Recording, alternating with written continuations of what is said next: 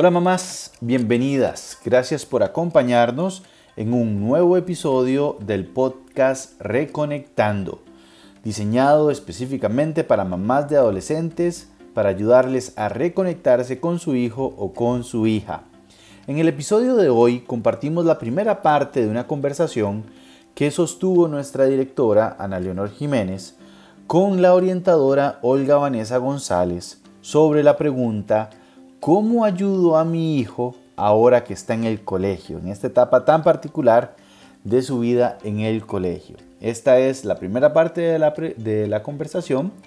En el próximo episodio usted va a poder escuchar la segunda parte con algunas preguntas que mamás nos han enviado para responder específicamente. Recuerde que usted también lo puede hacer en el enlace que está en la portada de este episodio, pero también escribiéndonos su consulta al número de WhatsApp más 506 8788 9211. No dude en escribirnos su consulta, para nosotros será un honor poder responder a su necesidad.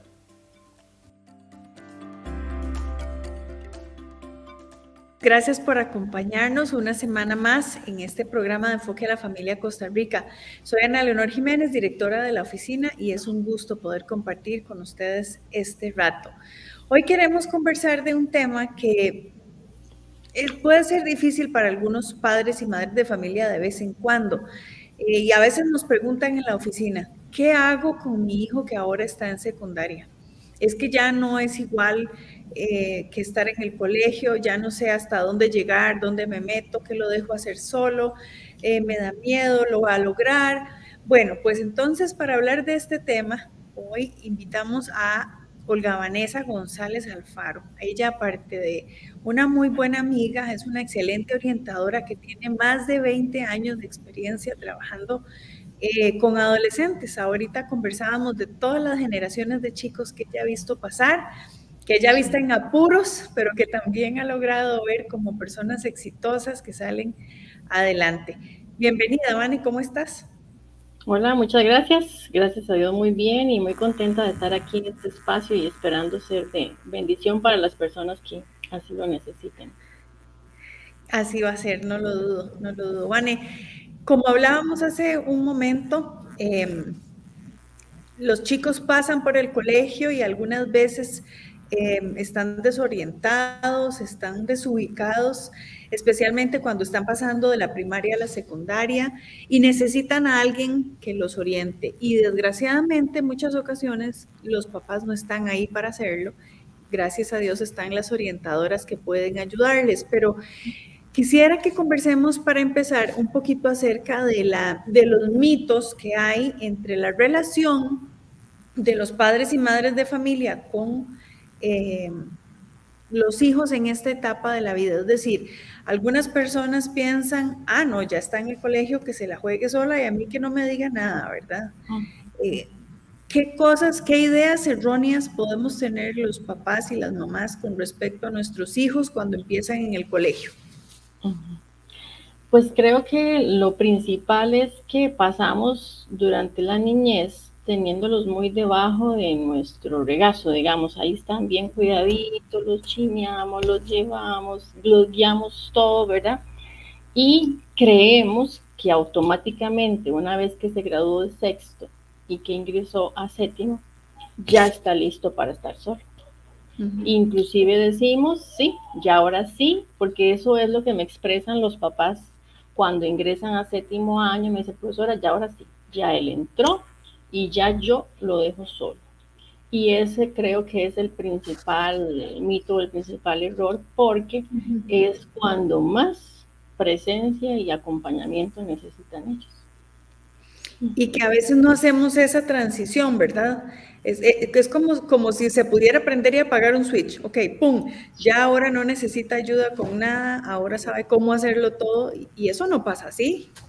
No, no pasa así. Es, es lo interesante de la adolescencia y ahora pues que hay tantos estudios a nivel de, neurociencia y neuroeducación y se están haciendo tantos avances en esta parte, este, hay una mayor comprensión con respecto al cerebro del adolescente.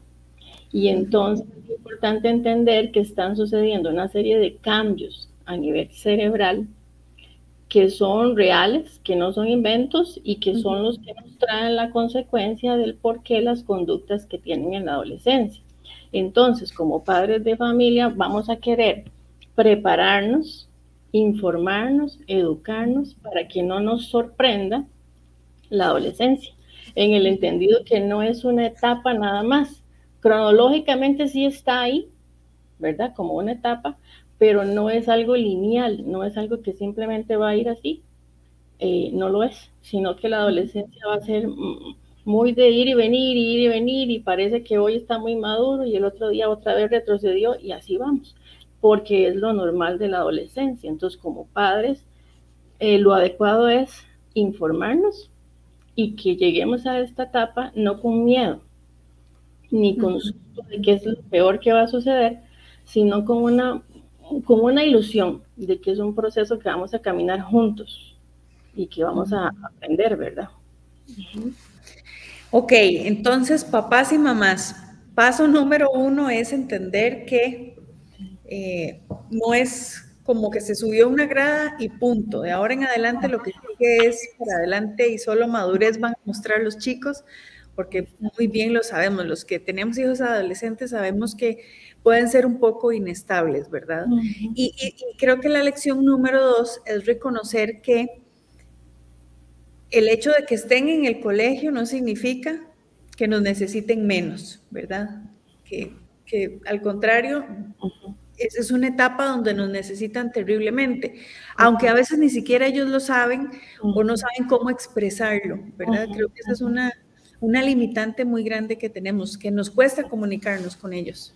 Sí, porque eh, uno de los argumentos de los padres de familia cuando llegan a la oficina es que me dicen, yo no sé qué le pasó, yo no sé qué se hizo ese hijo mío que tenía ese niño bueno, obediente, ¿verdad? Ya no está, el colegio lo cambió, el colegio es la peor catástrofe, ¿verdad?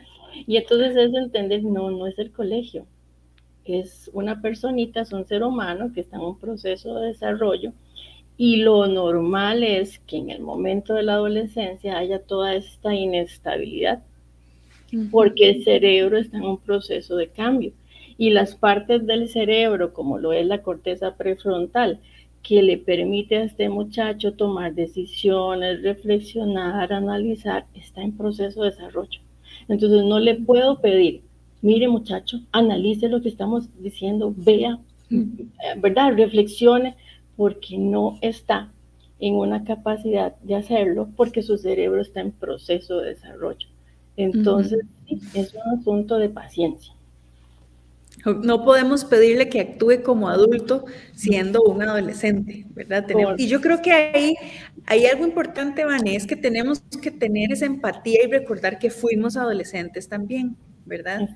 y que nos jalábamos tortas y que a veces no sabíamos a quién acudir o que a veces queríamos y a veces no queríamos, eso podría ayudarnos mucho a establecer esta conexión, ¿verdad? Hay un, un, especialista en genética que estaba escuchando que decía que nosotros como adultos ahorita somos muy dados a decir, es que mi adolescencia, no, mi adolescencia fue, ¿por qué? Porque el cerebro tiene la capacidad como de ir dejando atrás todos esos momentos difíciles que yo viví como adolescente y yo ahora como adulto supongo que no, yo no pasé por esas tragedias ni esas situaciones, ya, ya las olvidé, el cerebro las bloqueó y dejó solamente lo que me servía para este momento. Entonces, eh, necesito acercarme a mi hijo y a mi hija adolescente primero, em, entendiendo que ahorita el adulto soy yo y que el que está en la etapa de la adolescencia es mi hijo. Sin embargo, en el momento de transitar por la adolescencia puede traer eh, a colación situaciones que tal vez yo no resolví y quiero resolver o hacer una extensión con mi hijo, pero ya no es el tiempo mío, es el tiempo de mi hijo. Entonces también, aunque mi hijo está pasando por una etapa importante en la vida, creo que también como padres necesitamos valorar cuál es la etapa en la que yo estoy y cómo la estamos sobrellevando porque se van a confrontar las dos. Y entonces, ¿cómo vamos a ir caminando en el entendido que los dos estamos en, en momentos de la vida distintos, pero estamos compartiendo el camino, ¿verdad? Vale, y para, para hacer esa conexión, es importante que podamos comunicarnos bien, que podamos tener reglas claras, ¿verdad? Eh, hablamos de, me, hace gracia lo que mencionas de los papás porque es lo que nos dicen a nosotros. Es que es como si me lo hubieran cambiado y me hubieran mandado a otra persona. Yo ya no puedo hablar con él, ya no sé ni qué le gusta, es, es otra cosa. Entonces, para poder comunicarnos y, eh, para poder andar bien en ese camino, eh, es importante que nosotros cambiemos la forma en que nos aproximamos a ellos, porque ya cambiaron, ya no son niños, ahora son adolescentes. Entonces tengo que tener una aproximación diferente con ellos. ¿En qué áreas tengo que tomar yo decisiones? ¿En qué áreas tengo que aprender? Em, ¿En qué asuntos tengo que enfocarme para que ese camino eh, sea exitoso con mi hijo? Cuando yo me siento con los muchachos en la oficina a conversar, porque llegan muy angustiados o ofuscados y simplemente los escucho. Mencionas algo que, que hacemos referencia muy a menudo en enfoque y es que tenemos los padres y madres de adolescentes, tenemos que entender que no son niños grandes, sino que son adultos pequeñitos. Estamos formando eh, personas que sean independientes, que sean capaces de valerse por sí mismas, que, tengan valores, que, que tengan un rumbo en la vida y eso es muy importante. Si tenemos eso claro, va a cambiar la perspectiva, la forma en que nos vamos a relacionar con ellos. Entonces tenemos que tener cuidado al vivirlo, eh, recordando lo que dice el Salmo 92, Señor, dame sabiduría, enséñame a tener sabiduría, ¿verdad? Para, para contar mis días, para contar mis días con sabiduría. Entonces, papás y mamás, no se estresen, es una etapa y tenemos que vivirla de tal forma que no quede ninguno de los dos heridos en, en el camino, ¿verdad? Decías al principio que es muy importante la, la, compañía, la presencia de los papás durante el proceso del colegio, que es, eh, digamos, el nombre de, la, de la charla de hoy. No podíamos llegar a este punto sin hablar de todo el anterior. ¿Cómo puedo yo acompañar a mi hijo adolescente en el colegio de forma saludable? Es un acompañamiento sin imponerme y, dándole esa posibilidad de que poco a poco vaya tomando mayor control y dominio sobre sus actividades. Yo pienso que la meta es cada día ser menos necesario. Vane, este, pensando lo que, lo que decías hace un momento de, cómo eh, no acatan por cuestiones fisiológicas, no podemos decirle eh, al que terminó sexto en diciembre y está empezando en febrero séptimo, pero ¿cómo es que no sabes? ¿Cómo es que no hiciste? Porque son realidades muy diferentes. Eh, tal vez lo que nos toca es sentarnos con ellos y decirle, ok, amor, algo aquí está fallando, ya, ya llevamos más de un mes en, clases. A ver, yo te veo que das vueltas, yo te veo que te cuesta. A ver, por ejemplo, ¿no crees que sería más fácil para vos en la mañana si dejas listo el bulto, si dejas listo el uniforme? ¿No te parece?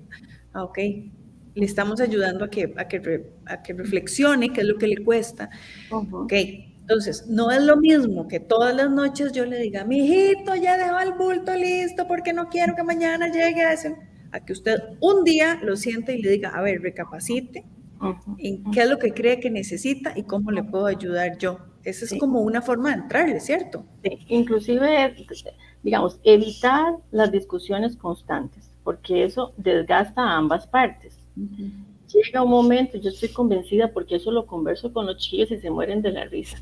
Vane, no es lo mismo eh, un chico de séptimo un chico de noveno o un chico de, último año del colegio, por los niveles de madurez, por la carga académica, eh, por el tipo de decisiones que tienen que, que tener, ¿verdad? Em, si, si podrías darnos un, por lo menos un aspecto en el que tengo que ser relevante para un chico de séptimo o para un chico de undécimo, ¿qué diferencias puede haber o qué roles diferentes puedo tener para, para pensar en eso, para tenerlo en cuenta? Siempre para nosotros como centro educativo los periodos de transición que marcan un cambio son muy importantes. Entonces, los chicos que vienen entrando, los de séptimo, hay una gran labor que hacer con ellos porque es lo que digo, vienen de la escuela, eh, de ser los grandes de la escuela, ¿verdad? Somos los que mandamos, etcétera, a llegar y sentirse, ay Dios, somos los chiquiticos, los que todo el mundo, ¿verdad? molesta porque chiquitillos y etcétera. Entonces estamos en un momento de transición muy importante y de acomodarse a todo el sistema de, de secundaria. Entonces, en séptimo se necesita esa, esa cercanía, esa cercanía muy, muy, muy ahí acompañando sin asfixiar, siempre digo eso, sin asfixiar, sin, sin, tomar yo el mando, ¿verdad? Eh, cuando se llega a noveno año, estamos en un momento en el que el muchacho eh, debe o puede tomar una decisión. Si es un colegio académico, si voy a continuar y voy a terminar en un colegio académico, o si por mis decisiones vocacionales yo quisiera ir a un colegio técnico, ¿verdad? Entonces es, es una decisión bien importante que no puede ser tomada a la ligera porque algunos muchachos que la toman porque tal vez mi mejor amigo se fue para el Boca y yo entonces quiero ir con mi mejor amigo, cuando están en décimo no, no toleran el ritmo y a los dos meses ya quieren regresarse. Entonces en noveno año es esta parte vocacional de saber si quiero quedarme en académico o quiero irme para un boca o qué quiero hacer. Y los dos últimos años de colegio, décimo y undécimo, pues obviamente viene toda la, la, ellos mismos le dicen a uno, profe, es que, y empiezan a angustiarse porque sienten que que hay una gran responsabilidad que los acecha y es decidir qué va a pasar con mi vida.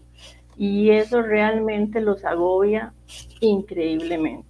Claro, más que nunca necesitan el, alguien que los escuche, que los calme, que yo siempre he dicho, es, muy, muy injusto que a los 17 años tengas que tomar una decisión que te va a afectar el resto de la vida.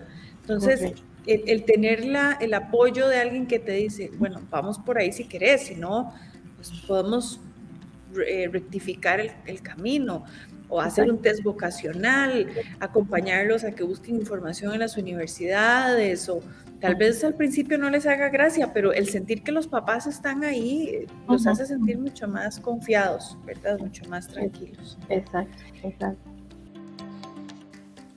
Mamá, muchísimas gracias por acompañarnos hoy. Recuerde por favor que usted puede escribirnos sus consultas al enlace en la portada de este episodio o al número de WhatsApp más 506 8788 9211. Toda esta segunda temporada de programas estamos evacuando consultas frecuentes de mamás de adolescentes, así es que para nosotros será muy valioso conocer su consulta. En el siguiente episodio, Ana Leonor continúa conversando con la orientadora Olga Vanessa González sobre este arte de acompañar a nuestros hijos en sus años de colegio. Que el Señor les bendiga muchísimo y nos escuchamos en el próximo episodio.